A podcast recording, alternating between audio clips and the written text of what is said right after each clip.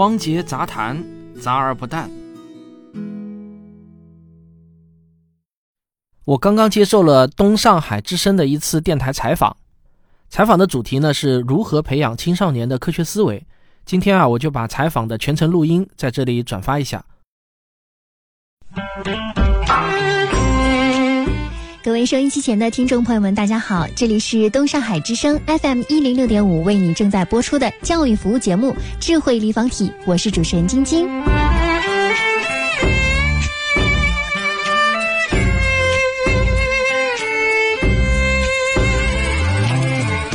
在每次做活动的时候呢，我都会或多或少的遇到一些好奇的青少年听众朋友们，提出各种各样的问题。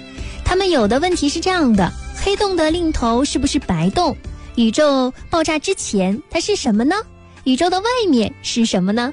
这是孩子们对于科学的好奇心，也是我们人类最宝贵的财富。在周末结束的第七届上海童书展当中，著名的科普作家汪杰就给孩子们带来了一场讲座：《时间旅行可能吗？》并且呢，带来了一套他写的儿童科普书。今天呢，我们就邀请到了《时间的形状》《星空的琴弦》《亿万年的孤独》的作者，国家文津图书奖得主，著名的科普作家汪杰。汪杰老师，你好。你好，张老师，很高兴来到这里。汪老师在这次的童书展当中呢，给我们大家带来了接力出版社出版的《汪杰少儿科学思维培养书系》，能介绍一下这套书吗？这套书呢，是我专门为青少年写的一套以科学思维培养为中心思想的一本书。嗯，当然，呃，因为科学思维它是很抽象的一种概念，青少年想要接受抽象的概念呢，是。比较困难的，它但是呢，一定要通过就是有趣的故事，呃，通过非常生动的例子来讲解科学思维，这才是有效的。所以我的这套书呢。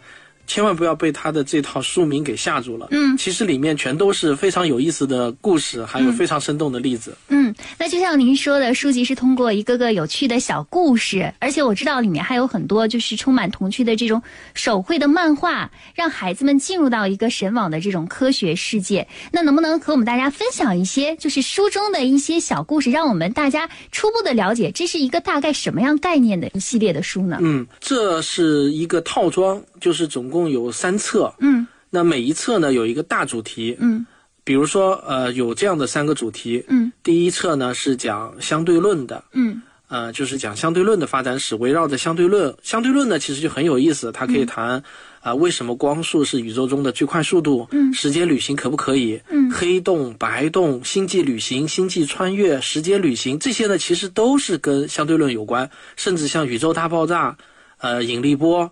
可能很多人不知道，这些其实是相对论。对，这些其实都是相对论的直接的这个推论和延伸出来的科学话题。嗯，那么第二本书呢是讲量子力学的。量子力学是现代物理学两大支柱之一。量子力学呢就更有意思了。我们今天所用到的所有的电子产品，包括手机、麦克风，包括我们眼镜都所能够见到的一切 IT 产品，基本上。它的背后都有量子力学做支撑，嗯，因为没有量子力学就没有半导体，没有半导体就不可能有今天的计算机，嗯，所以量子力学这个话题呢是非常有意思，而且它也是当今现在热门的一个话题。那还有一册书呢，就是讲天文发展史的。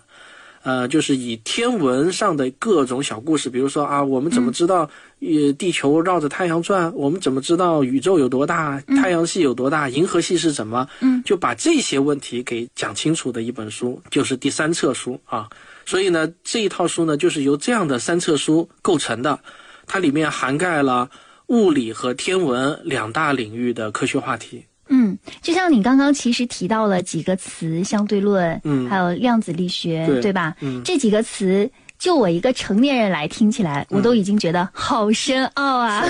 对，但是你已经就是把一些，比如说跟他相关的一些孩子们会好奇的点和方向，把它结合到一本书当中。对，啊，但是呢，孩子们可能对于这些科学知识，他们会有很多的好奇，但是他们的理解能力是有限的。是的，是的。那怎么样把这些科学的知识，然后能变得让孩子们能够，呃读得懂，而且愿意读？你是通过什么样具体的方法？能不能让我们大家就是能够比较明显的了解到是什么样子做出来的呢？嗯，好，我先讲一下这些故事的背景啊，这些问题的由来和背景。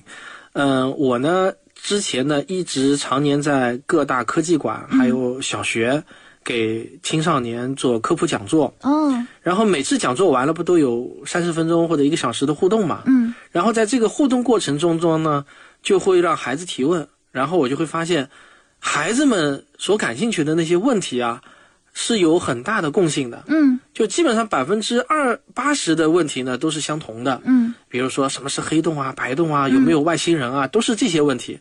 所以呢，我就选取了最受孩子们关心和欢迎的那些问题，然后我把它精选出来，所以说在。呃，我们的内容选择上，实际上是有很多很多的呃，在讲座的过程当中，其实是孩子们真正想要知道的东西，你已经搜搜集到了，哎，对，嗯嗯，是的。那比如说，嗯，我们就举一个最简单的例子，比如说现在孩子最喜欢啊、最关心的就是黑洞，对吧？啊，对对对，那什么是黑洞？这是一个孩子经常会问的一个话题。那我们既要讲的它有科学性，又要让孩子能够听懂，嗯，还要觉得有趣，对，还要觉得有趣。那比如说我在讲黑洞的时候，我就会首先我会告诉孩子们，黑洞呢它不是一个洞，不是你传统意义上理解的一个洞，嗯，它是一个天体，嗯，什么概念呢？就是说，假如啊你把太阳嗯压缩到只有直径十公里那么大啊，你可能对十公里还没概念。那我这么说，如果把地球压缩到只有一颗巧克力豆那么大，哦，我们如果来了一个超级巨人啊，能够把地球给捏扁、给压缩，压缩到只有一个巧克力豆那么大的时候呢，那我们的地球就会变成一个黑洞。哇，好形象啊，但是这个黑洞，它为什么叫它洞呢？是因为啊，黑洞这个它表面呢确实是有一个黑黢黢的外壳。嗯，我们平常说把地球压到巧克力豆那么大，它的真实的含义呢是这个巧克力豆的表面有一层黑黢黢的外壳，然后但是它的中间还是空的。嗯只不过是所有的物质越过它这个黑漆漆的这个外壳以后呢，就再也出不来了。嗯所以呢，从外面上来看呢，它好像是一个洞一样，它的中间还是空的。但是啊，并不是说它就真的是一个洞，因为它里头还是有物质的。那所有的这些物质都到哪里去了呢？它就会一直收缩，一直收缩下去。换句话说，我们说把地球压缩到巧克力豆那么那么大，它的真实的含义是啊，一旦当地球被压缩到只有巧克力豆那么大的时候，它就没有办法再停止继续收缩了。嗯，它会继续继续收缩下去，一直一直收缩下去，永远也没有停下来的时候。那如果你一定要问我说，那老师他最后到底收缩到哪里去了呢？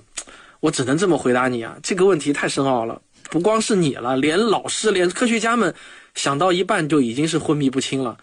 因为我们科学家们到目前为止也没有真正想明白，一个物质它如果不断的收缩下去、收缩下去，最终会变成什么。那如果你要去问一个正儿八经的科学家呢，科学家可能会这么告诉你说：“嗯，我们科学家呢就把那个最终收缩成的那个点啊叫做起点，一个很奇怪、很奇怪的点，所以我们把它叫做起点。那起点里面到底又有什么呢？哎，这个问题啊，等你长大了就明白了。嗯那科学家可能会这么回答你，但是呢，老师却想告诉你，就是我已经长这么大了，我现在都已经四十多岁了，自己是一个专职的科普作者了。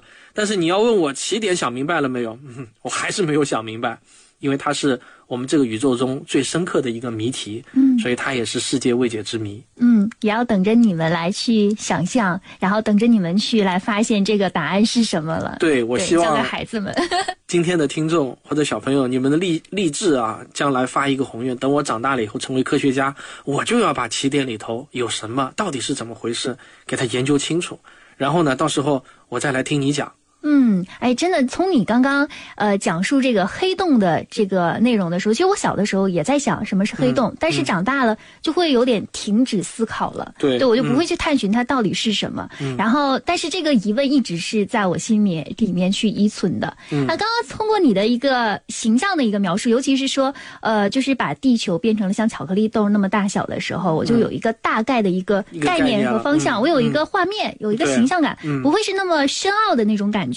对，同时，你又讲到了，就是它不断收缩。哎，我想到了，哎，是不是跟那个蚁人有点像？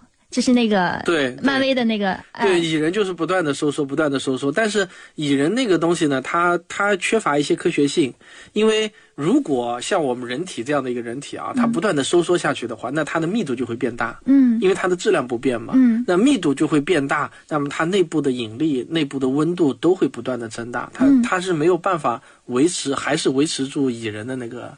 对，刚刚你的描述让我对这个对黑洞又产生了一点兴趣，嗯嗯真的很棒继续问啊。啊！而且小朋友们他们应该也是从此也会呃更加激发他们对科学的喜爱。那呃怎么会想到就是原来是出版的一些书籍可能比较适合成人看，现在就是啊选择给孩子出这样系列的书籍呢？嗯，一方面呢，是我自己想有这样的一个挑战，嗯就是我给成人的科普写了挺多的，而且都还蛮成功的。嗯呃，我自己也想挑战一下，我自己能不能够把高深的知识写得更浅显，让更小的孩子也能够看得懂。这是我自己想要的一个挑战。另一方面呢，也也有来自市场的需要，因为我的听众当中或者我的读者当中，他们自己就有很多的孩子，孩子他们的孩子也在成长，也在长大，所以呢，他们也会呼吁我能够给他们的孩子写一些更加有故事性、更加有趣、更加浅显易懂的科普读物。嗯。那我呢，就从前年开始，我说好，那我们就挑战一下。嗯。呃，不不瞒您说，这套这套科学少儿科学思维呢，我我它的定位呢，大概是就是十岁以上的孩子，就十到十五岁之间，我觉得是比较合适的。嗯。那我现在呢，还写了一套就是针对学龄前的三到六岁的孩子的科学童话，嗯。就是我想把这个挑战继续往深入下去，嗯挑战到给学龄前的孩子讲科学。嗯，既是读者的诉求，同时对你来说也是一个挑战。对啊，这确实是挑战。你想，是你如果把深奥的东西把它简单化，变成通俗易懂的语言，其实是要把这个东西要了解透了，然后把它嚼碎了，再把它分散给各个听友，然后给这些小读者们，让他们能够更加的理解。是的，嗯必须是这样子。嗯而且呢，你还得把它故事化。嗯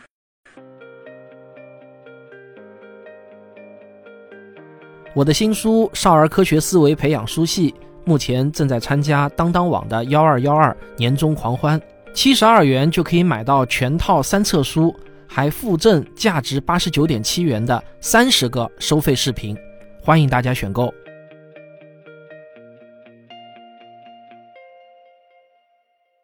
就是孩子最喜欢的是听故事，嗯，你要跟他讲一个故事，他才会觉得有意思。对，比如说你要跟他讲历史上很著名的，呃，就是到底光是一种波呢，还是一种微粒呢？哎，你就不能跟他讲啊，牛顿认为光是一种微粒，惠更斯认为光是一种波，然后波是什么，粒子是什么，这样的就比较枯燥。对，你要跟他说，哎，这里头呢，在过去的历史上发生了一次微波战争，就是微粒和波动派的他们之间的战争，然后波动派的代表人物呢就是惠更斯，威力派的代表人物呢就是牛顿，这两大高手过招啊。那他们各自又使出了一些什么样的招数呢？哎，有一天牛顿就提出一个什么什么，然后惠更斯提出，你这样子一旦讲故事呢，孩子就感兴趣了。嗯，对对对，这样子孩子就想，哎，把有这个故事性加里面去了，对对哎，他们会很感兴趣啊、嗯。那其实，呃，这次书里面我也是发现了有配到很多新媒体的玩法，对啊、嗯就比如说每一章都配有专门的视频内容，而且每本书呢都有十个视频课，扫描书中的这二维码就可以免费观看了，对吗？没错啊，嗯如果你是在网上买的套装的话，而不是单本单本购买，而嗯是一定是买套装的话，就会配套每就是有三十个视频。如果是单本书购买的话呢，每本书会有三个视频可以免费看。嗯呃，那这些视频呢，全都是我亲自撰稿、亲自做导演、编辑、亲自播讲的，然后确保和书中的内容是完全配套的。嗯然后呢，确保把书中那些没有办法用语言，甚至没有办法用静态图片表现出来的内容，我们用动画一表现就表现出来了。嗯所以它是非常好的配合这四那这几本书。嗯，本来是写本书就可以了，嗯，怎么还会想到哎，我再配套视频给大家呢？这个就是跟科学它本身就是科学知识跟它本身有关了。嗯你比如说你要讲双缝干涉，对吧？两个波它要互相干涉，或者呢要讲一个波它会产生衍射，讲两个波它会产生互相干涉。那这种呢，无论你怎么用文字和图片，嗯都远远不如用一个动画来表现，一看就明白了。嗯比如说你说两个波互相对穿而过的时候呢，是互不影响，他们会毫无阻碍的互相穿越而过。那这句话呢，你在脑子里头，假设你对这个东西没有概念的话，嗯你可能可以想象成各种各样的。但是我一旦用一个动画，就是一个绳子各抖一个波，然后这个绳子两个波怎么相遇，嗯然后它们相遇之后怎么叠加波峰，然后最后又怎么穿出而过，变成两个各自的波穿过去，一个动画几秒钟你就完全懂了。嗯这就是视频的优势。嗯那像类似这样的例子呢，还有很多很多啊。嗯，这就是可以更加帮助小读者能够理解这些科学知识了。是的，是的啊，嗯非常重要。而且我们现在人人都有手机嘛，有这个便利条件嘛。对，不像以前，我们想要看个动画，还得要么 VCD、DVD 打开电视机，嗯齁麻烦，对吧？嗯，现在你只要拿起手机，对着那个书上的二维码一扫描，那个动画就出来了，这多简单呢！对，所以我们科普人也好，这个出版社也好，也都是要与时俱进嘛，要尽可能的利用最新的这种科技，来跟我们的教育相结合起来嘛。嗯，是。那呃，我们其实也知道，小朋友一般提出各种各样的问题，他们一般问是这么问的啊，嗯就是。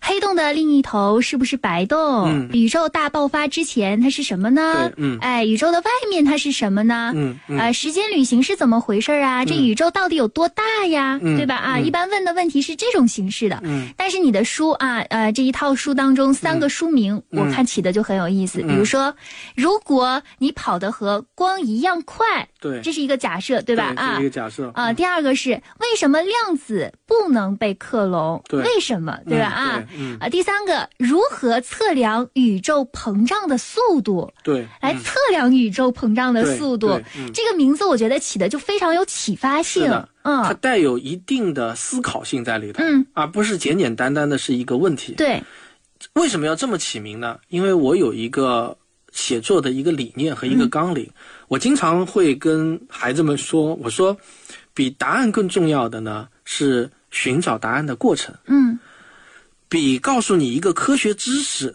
更重要的呢是告诉你这些科学知识背后的思考逻辑更重要。嗯就比如说，我可以告诉你，宇我们的宇宙正在膨胀，这件事情是一个科学是知识，对吧？嗯，一个知识点，你可以把它记、记下来。我只是 get 了一个知识点。对，但是我觉得比这更重要的呢，是我要告诉你，哎，科学家们是怎么把宇宙的膨胀速度给测量出来的？嗯科学家们凭什么说宇宙正在膨胀？用了到底用了什么样的方法，找到了什么样的证据，我们才有把握的拍着胸脯说，我们的宇宙不但在膨胀，而且在加速膨胀。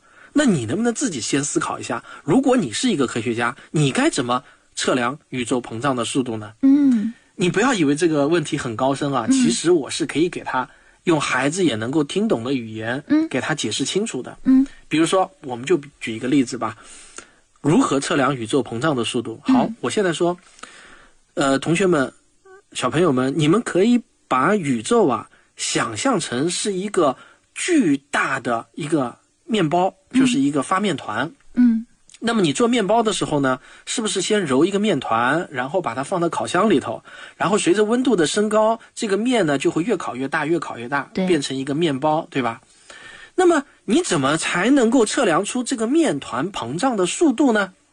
其实有一个非常巧妙的方法，我们不是都是会在这个面包里头嵌葡萄干吗？葡萄干面包，对吧？那么好，你只需要啊，在开始烤制这个面包之前，量一量两个葡萄干之间的距离，对吧？然后呢，你在烤制的过程中，比如说你烤个十分钟，你把它拿出来，再量一量这两个葡萄干之间的距离增大了多少，再过十分钟再拿出来，再量量两个葡萄干之间的距离增大了多少。好，那么你就可以把整个面包的膨胀速度给它转换成两个葡萄干之间距离的分离速度，对吧？那这样子是不是？就把一个很好像看上去很复杂、很抽象的问题，转换成一个非常具体的问题了。因为两个葡萄干之间的距离还是比较好量的嘛，对吧？拿个尺子就能量，而且能看得见、摸得着。对，但是它们的原理上其实是一模一样的。我们科学家测量宇宙膨胀的速度，其实就是测量一个发面的面包里头的两个葡萄干之距之间的距离增大的速度。嗯，那宇宙中的葡萄干是什么呢？就是超新星。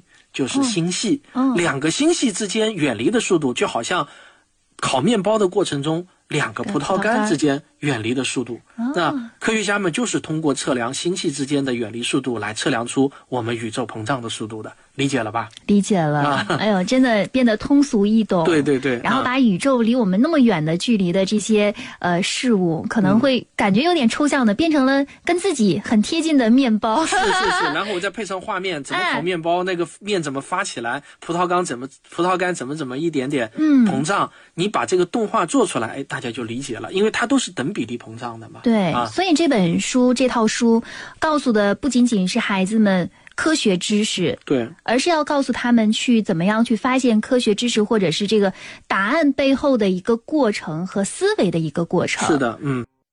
王老师之前一直写的是给成人看的书，这次给我们大家带来是呃少儿的图书，而且呢，在你呃一开场的时候就说到了这本书，其实你也提到了一个观点，就是比科学知识更重要的就是科学思维。是的，嗯，为什么会这么说呢？因为是这样子的，在我看来呢，一个人他将来他能够走多远，或者说他的成就能有多高。并不是看他掌握了多少个具体的知识点，而是看他对待这个世界或者对待社会的各种现象，他的思考力有多强，嗯，他的学习力有多强，嗯，因为现在资讯科技这么发达，我们想要知道任何东西的答案都是很简单的，你只要网上搜索一下，嗯，马上就可以知道答案了，嗯，但是你光知道这些答案有用吗？不一定有用，对吧？除了他可能在。什么这种知识竞赛中让你获得一个小奖以外，那个有点用。但是你一旦走上社会，你就会发觉，我们真正困难的是解决问题的能力。嗯，因为永远有无数的没有答案的问题给冒出来。嗯，所以呢，你真正要学习的是解决问题的能力。嗯，而解决问题的能力谁强？谁最强？那当然是科学家最强了。因为科学诞生的这四百多年以来，我们人类取得的智力成就远远超过我们人类诞生以来。几千甚至上万年取得的智力成就的总和，所以科学家们是解决问题能力最强的一群人。那么我们要跟科学家们学习什么？当然不是只跟他们学习他们研究出来的那些答案。嗯，我们当然是要去学习科学家是怎么思考的。他们解决问题的方法是什么？他们用了什么样的思维模式去解决那些看似根本不可能解决的问题？比如说宇宙有多大这种问题，嗯啊，他们都能找到方法去解决。那所以我才会说，比科学知识更重要的是科学思维，因为科学思维它的本质是我们面对新问题、面对未知问题时候的解决问题的能力。这才是最重要的。嗯，确实，知识它只是一个积累的一个过程。对。但是如果你掌握了能力，你就会能够解决这一类的所有的问题，和能够在面临一些未知的一些知识点的时候，其实你自己已经有找到答案的一些方式和方法了。关键是你要有方法去找到这些问题的答案。嗯，方法。很重要，对方法比结果更重要。对，那其实很多家长也是特别特别想了解到的，就是怎么样来培养孩子的科学思维呢？因为科学思维呢，它是比较抽象的。我举几个例子啊，比如说如何区分事实和观点，这就是一个典型的科学思维。区分事实和观点，区分事实和观点，因为我们这社会上有个，比如说这个苹果是红色的，那这是一个。叫事实，事实陈述，对吧？那你说我喜欢吃苹果，这个就叫一个观点陈述，对吧？观点陈述和事实陈述，其实呢，等你长大以后，在社会上，他两个人在发生讨论问题的时候呢，是非常非常重要的一个基本的一个科学思维点。嗯，像国外的话呢，从幼儿园开始就会有。看图手册，让他们去分辨什么是一个观点，什么是一个事实啊，这个是很重要的。再比如说啊、科学思维里头还有你要区分什么样什么叫做类比，什么是逻辑推演啊。嗯，你比如说我们经常会举一个例子说啊，为什么有我们有时候我会问这样的一个问题，说嗯呃，人类能不能和外星人沟通？嗯，那有些人他就会回答说，那当然不能啊，这个很简单啊，因为呃，因为这个外星人就好像我们人，人就好像蚂蚁，你说人和蚂蚁怎么沟通呢？人不能和蚂蚁沟通，那说明外星人和人就不能沟通，对吧？嗯。我就会说啊，我说这个呢是典型的类比思维，嗯，类比思维呢是非常弱的一种逻辑，嗯，关键问题不在于你这个类比的结果对不对，你其实关键问题是为什么你可以把外星人比作人，你可以把人比作是蚂蚁，为什么你这么比喻？这么比喻的道理在什么啊？这才是真正重要的思考方式。那这个叫类比思维。那与之相反的科学思维是什么呢？科学思维叫逻辑推演思维。嗯，就是首先我们要解决这个问题之前，我们双方要先建立几个不证自明的公理，要建立几个共识。比如说，我们先探探讨第一个共识，就是说，数学是不是我们这个宇宙中最最基本的法则？数学啊，然后。就是我们这个宇宙中的数学规律是普世的，就是外星球也遵他们的数学也是一加一等于二、啊。当然，一加一等于二，他们不一定用十进制啊，他们肯定用任何进制。但是数学规律的本身，比如说三角形的内角和是一百八十度，是一个固定的值、a 的平方加 b 的平方等于 c 的平方，直角三角形的这个勾股定理。那么外星球也有勾股定理，地球也有勾股定理。圆的圆周率是派三点一四一九九二六，在外星世界圆周率也是派三点一四五九六，这叫普世的数学规则。那我先，我们先探讨一个共识，大家认不认可外星人的数学跟我们地球人的数学是一样的规律？好，那这叫共识一。那第二个共识呢是智慧文明都有可能掌握数学知识。我们人类是智慧文明，我们掌握了数学知识，我们知道圆周率是什么概念。那如果一个外星人能够被称之为外星人，那么他也应该能够掌握最基本的数学常识。好，那这两条公理，如果我们双方达成共识了，那接下去我们就可以去推演，我就可以用逻辑推演的方式证明外星人和人是能够沟通的。怎么沟通呢？就是利用数学来作为中间媒介来沟通。比如说，我告诉他一个三点一四一五九二六一个圆周率派的一个值，那么就相当于我在告诉他我已经掌握了圆周率这个概念。嗯，我告诉他一个质数序列，就相当于我已经掌握了什么是质数，什么是合数，什么是偶数，什么是奇数，对吧？那这个呢，就叫做逻辑推演。嗯，这套呢是一套严密的证明逻辑。如果你不同意我的这个结论，那我们就要回到最初的起点，就是数学是不是宇宙中的普遍法则？嗯人能掌握数学，外星人是不是也能掌握数学？我们要回到这个起点，而不是简单的一句把外星人比作是人，人比作是蚂蚁。那这两个之这两者之间，他们逻辑的力量，或者说讲道理的力量是相差一个数量级的。前者叫类比思维，后者呢叫逻辑推演的科学思维。嗯啊，这就是科学思维的一个要点。那像这样子的要点呢，还有很多很多。嗯那这些呢都是很抽象的，你要把它讲明白，必须要通过真实的故事。嗯真实的故事最好是什么呢？是科学史上那些科学家们的故事。嗯然后呢，再通过生动的例子，比如说我刚才给你讲了一个外星人的这个比喻，对吧？这是又是一个生动的例子来给你讲什么是科学思维。嗯所以呢，讲科学思维，给孩子培养科学思维，要么是通过科学史故事，要么是通过生动的例子。你直接讲道理是很难讲明白的。嗯，确实啊，呃，很多家长可能听了之后就会觉得自己如果是亲身去教孩子科学思维这方面是有一定的难度的。嗯嗯呃，所以说需要来看一些科学的一些书，比如说您出版的这套书，然后可以培养孩子的一些科学思维。那当刚刚其实科学思维，那在日常生活当中有没有一些方法，就是让孩子能够呃。不是说就是只是知道这个答案，然后就是有一点点往这个方面的一个倾向，然后让家长，呃，就是在跟孩子接触和亲子互动的时候，能稍微有点这种意识呢？有没有一些更日常的方法啊？所以我我其实我经常说，就是说要培养孩子的科学思维啊，是要先从家长自己开始做起的。嗯因为嗯，我我平时有时候出去讲座的时候呢，经常我我感受到的一种现象就是，成人往往觉得自己不需要被，就是去上课学习什么是科学思维。嗯因为他们感觉这个要是要是别人说自己或者说让自己觉得我不具备科或者我的科学思维比较薄弱，他们从某种程度上来说啊，很多人会觉得受到了某种冒犯，嗯，甚至呢会觉得有一点啊，有一点就是。挑战家长权威，是吧？对对，是觉得受到了一种冒犯，他觉得自己怎么可能没有科学思维呢？科学思维就应该是孩子学的东西。嗯，但实际上，嗯，我们说中国公民的科学思维呢是普遍缺乏的，因为这是有数据支撑的。中国科协在二零一八年的报告中就指出，中国公民的平均科学素养呢只能达到百分之八点几的样子。嗯，换句话说，绝大多数的成人其实科学思维也都是有欠缺的，都是有不够的。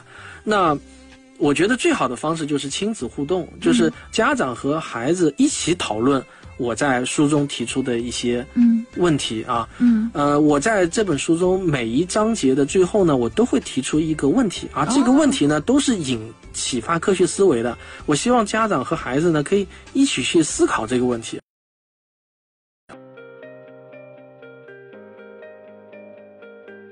我的新书《少儿科学思维培养书系》目前正在参加当当网的幺二幺二年终狂欢，七十二元就可以买到全套三册书，还附赠价值八十九点七元的三十个收费视频，欢迎大家选购。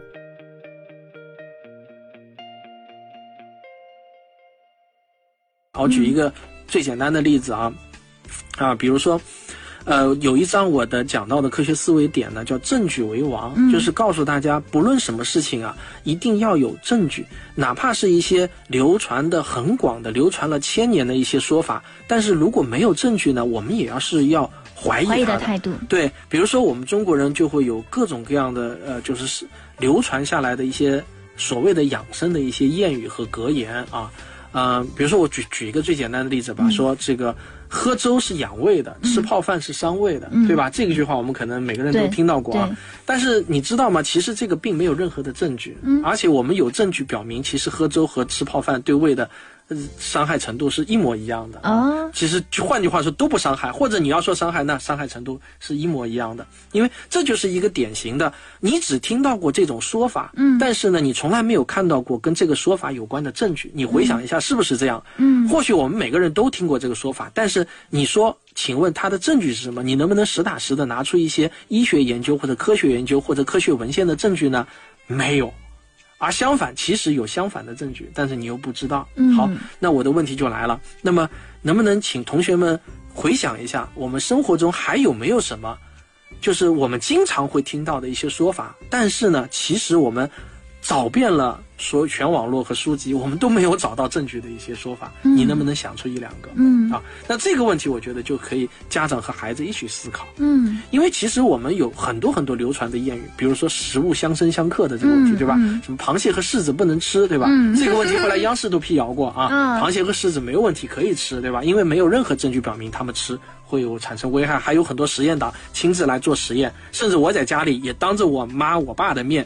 螃蟹和柿子一起吃，就是为了向他们证明吃螃蟹和吃柿子同时吃不会有问题啊。嗯嗯啊，类似的这种，你们还能不能找到一些其他的例子出来？那、嗯这就是一个希望孩子和家长一起去回答的问题。嗯，家长和孩子可以通过找证据。对，哎，来去验证一些可能嗯大家都觉得是正确的一些事情的答案到底是不是对的？因为你没有证据的话，其实还要保持怀疑的态度。对，没有证据，你就要保持怀疑，保持质疑。啊而且我们也发现，其实小朋友他们特别喜欢问问题。是的，嗯、对，就从小就会问爸爸妈妈各种各样的问题，就呃，比如说这个为什么呃这个叶子它是绿色的？嗯啊，家长可能会说，因为它是有叶绿素，对对吧？对啊，但是如果你要是我不知道我的理解是不是对的啊，嗯如果你的家长是有科学思维的，那我想家长应该不能够直接告诉孩子这是叶绿素。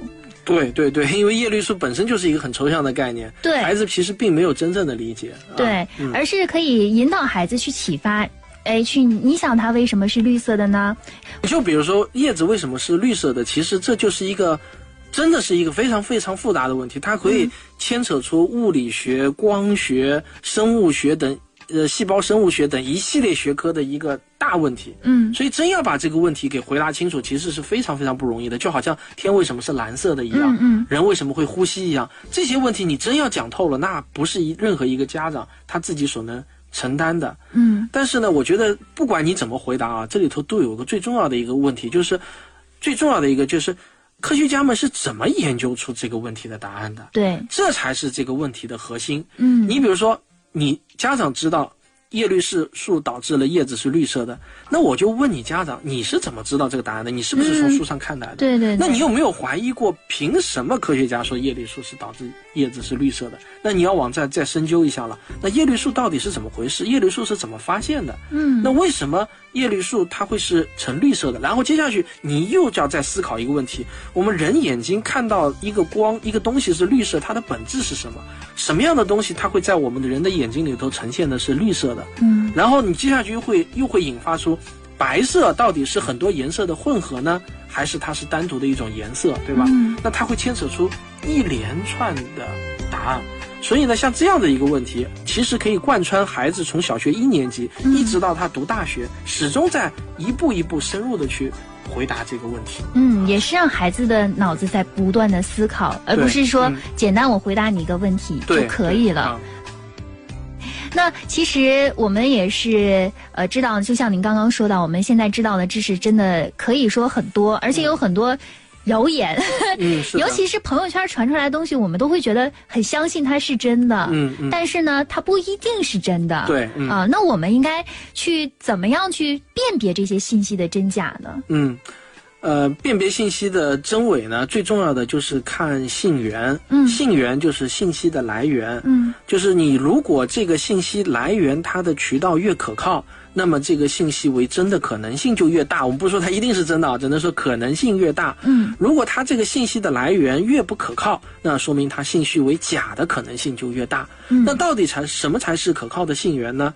啊，这个呢，我也专门写过一篇文章，就叫做信源的金字塔。嗯信源金字塔是什么概念呢？就是我们把信源的好坏啊分成一个金字塔的一个等级，嗯在最高的说明是最好的，最权威的最权嗯威的，再往下呢，它会逐步它的信源的可靠度往下降。嗯那最权威的信源是什么呢？是国际组织的书面材料，比如说世界卫生组织的报告，嗯世界气象学会的报告，嗯联合国的调研的数据，好，这种国际组织公布的书面材料的书面数据是我们最可信的东西。假如你看到的一个朋友圈转发的一个一个什么东西，它是说，嗯，呃，是世卫组织。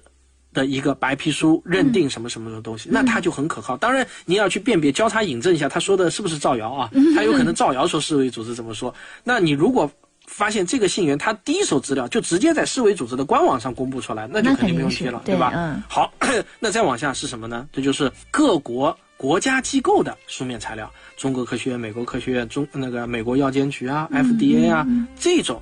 还有比如说什么癌症协会、儿科协会啊、医师协会啊，他们的书面材料那也是属于信源第二可靠的、啊。那再往下就是呃，就是那种顶级的科学期刊，像《科学》啊、《自然》啊、《细胞啊》这些杂志，还有《自然》指数的六十八本啊，现在七十多本期刊了，还有三千多本 SCI 的期刊，三千八千多本 SCI 一的期刊，就科学期刊也是好的信源。嗯那再往下呢，就是这种有公信力的大媒体啊，专业的垂直媒体啊，再往下呢，就是著名学者的个人的，就著名名人，我们叫名人名言吧，嗯它也是一种信源，但是它的可靠程度呢，就比前面几种要弱很多弱啊。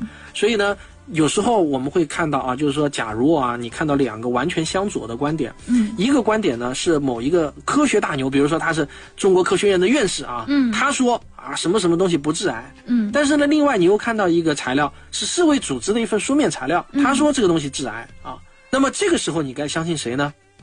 那么你如果有了信源金字塔的概念，你就知道哦，应该相信世卫组织的官方材料，而不是相信某一个院士的个人的一个观点，或者说某一个什么医学中心主任、某一个医生的个人的观点。嗯。因为个人的观点，你哪怕再再怎么强烈啊，他也没有办法和一个国际权威组织的科学共同体去对抗。对，当然，你要说有没有世界上曾经有过是真理掌握在少数人手里，最后发现这个个人是对的，权威组织是错，有这样的问题当然发生过。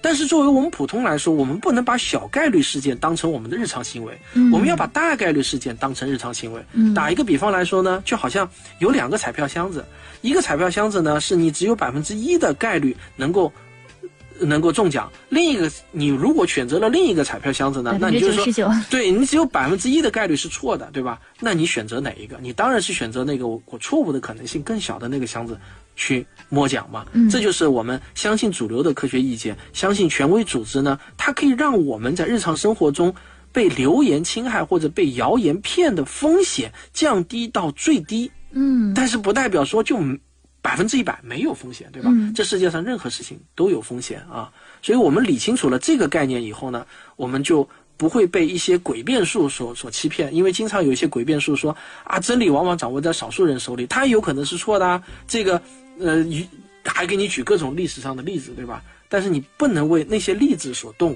因为我们在日常生活中，你千万不要相信那些小概率事件会发生在你身上。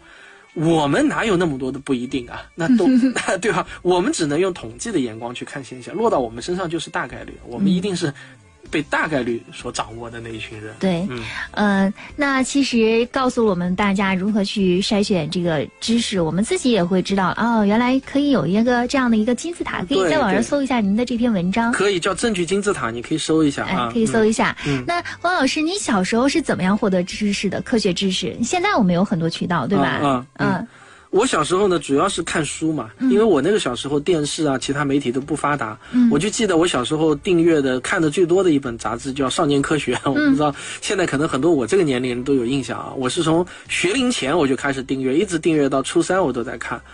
嗯、我我对这本杂志的印象还比较深刻。为什么会对他印象很深刻？因为第一，那个时候确实科学类的杂志也比较少，嗯然后有一本《少年科学》已经觉得很好了啊，一直在订，能够看到的书也比较少。还有一个呢，就是现在我回想起来，相较于我小时候订的其他杂志，比如说我还订过《奥秘》，订过《飞碟探索》，嗯，那现在回想起来，发现那两本杂志呢都是伪科学杂志。哦，只有伪科学杂志。对对对，不管是飞碟探索还是奥秘呢，因为里头它并没有，啊，就是并不讲科学思维啊，没有证据思维，嗯，也没有呃科学文献思维，嗯。当然那个时候我们没办法分辨啊，我们觉得还是很有意思，跟少年科学一样看，觉得更有意思啊。嗯。每次这个书一发下来，首先飞碟探索会被抢完，嗯，但是现在看，回过头去看，就发现少年科学它至少是一本科普读物。所以说，你提到的这个少年科学，其实对你的科学思维是有一定的影响的。而另两本书可能说你当时看的觉得很有意思，但对现在没有太大的一个影响，是这个意思我吗？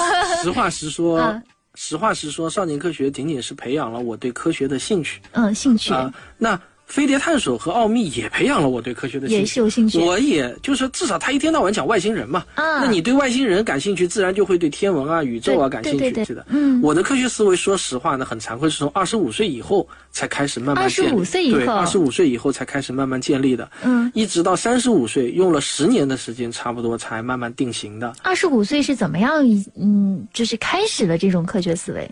啊，这个呢，源于自己生过一次病，就是嗯我当时得了一个病叫面瘫，这个其实是一个常见病，可能你听起来觉得很可怕，但是如果你得了这个病，就会发觉这个病非常非常的常见，医院里大把大把的，每天都有很多人得面瘫。我的同事有有得过。啊，对 对，就面瘫根本不可怕，因为它是自限性疾病。但我为什么会从这件事情上开始启蒙科学思维呢？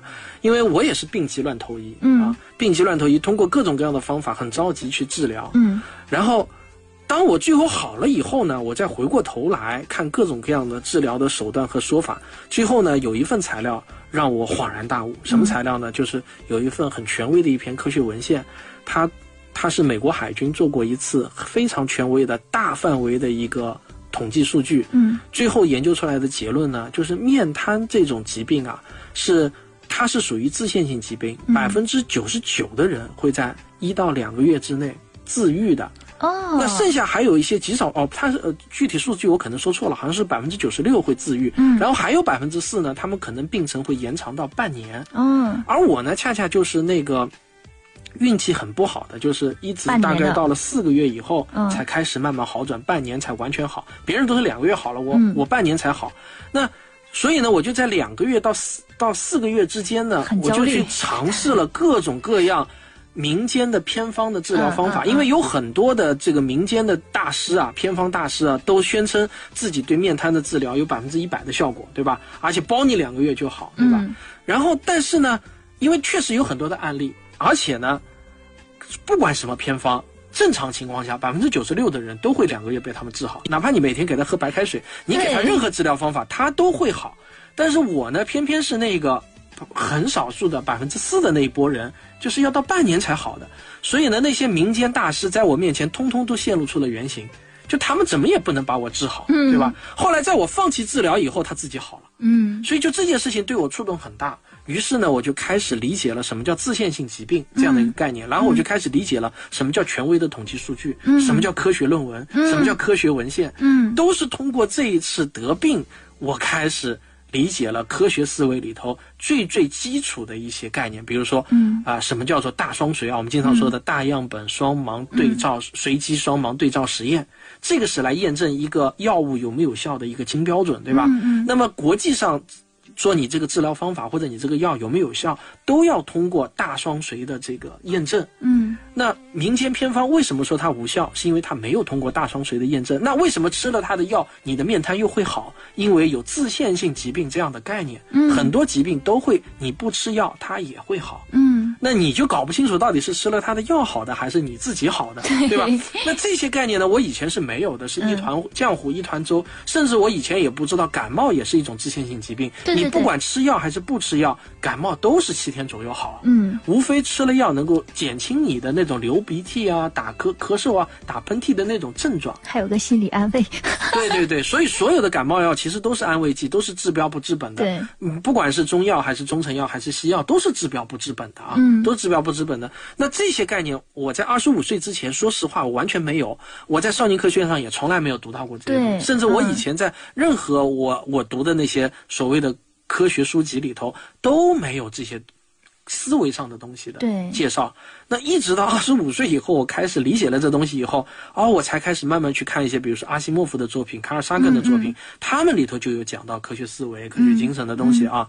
那这样子呢，我才慢慢的开始建立起科学思维。嗯然后呢，我自己又开始开设写科普书，嗯开设科普电台，然后给大家介绍这些知识。嗯那在这个过程中，我差不多用了十年的时间，我才说我慢慢把自己的科学思维体系给建立完整了。嗯我才明白它有多重要。那如果我在二十五岁之前我就已经有了这些概念的话，我可以少花多少嗯。冤枉钱啊？少花多少冤枉钱？对，其实现在大部分的人应该都还停留在你二十五岁之前，还没有这种思维，但是却自认为自己已经掌握了这种思维。呃，不客气的说，很多人都是这样子的。啊、对，而且呃，像我在以前的时候，我觉得我也接触了很多的这种科学的书，比如说什么《十万个为什么》，我觉得、还有什么《世界未解之谜》，但是它可能只只是给你的一个对科学的一个兴趣。对，嗯，嗯但像你出版的这个书，呃，现在市场上很少。是的，很少。嗯那我有一个方法啊，可以让大家来验证一下。嗯我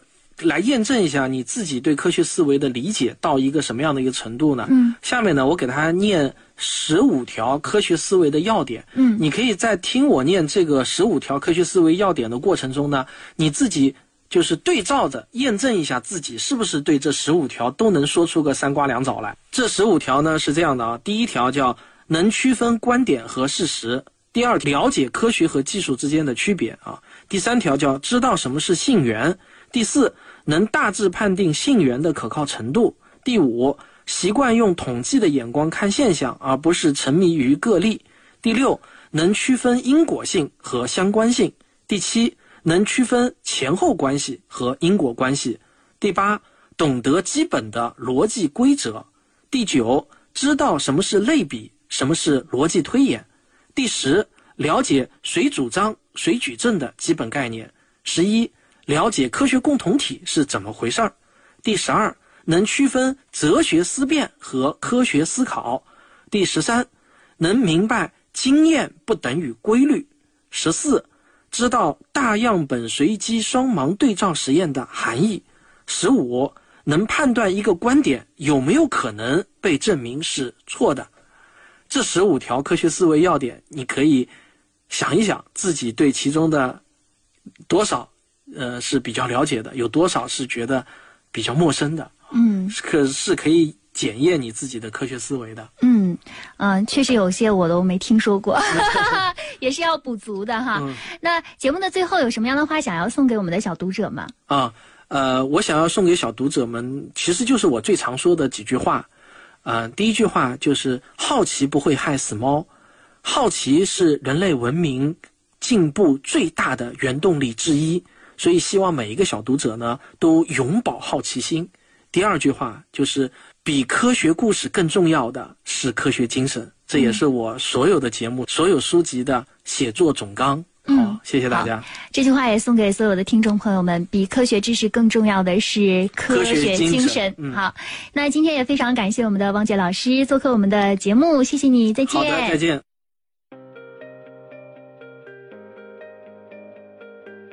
我的新书《少儿科学思维培养书系》目前正在参加当当网的幺二幺二年终狂欢，七十二元就可以买到全套三册书。还附赠价值八十九点七元的三十个收费视频，欢迎大家选购。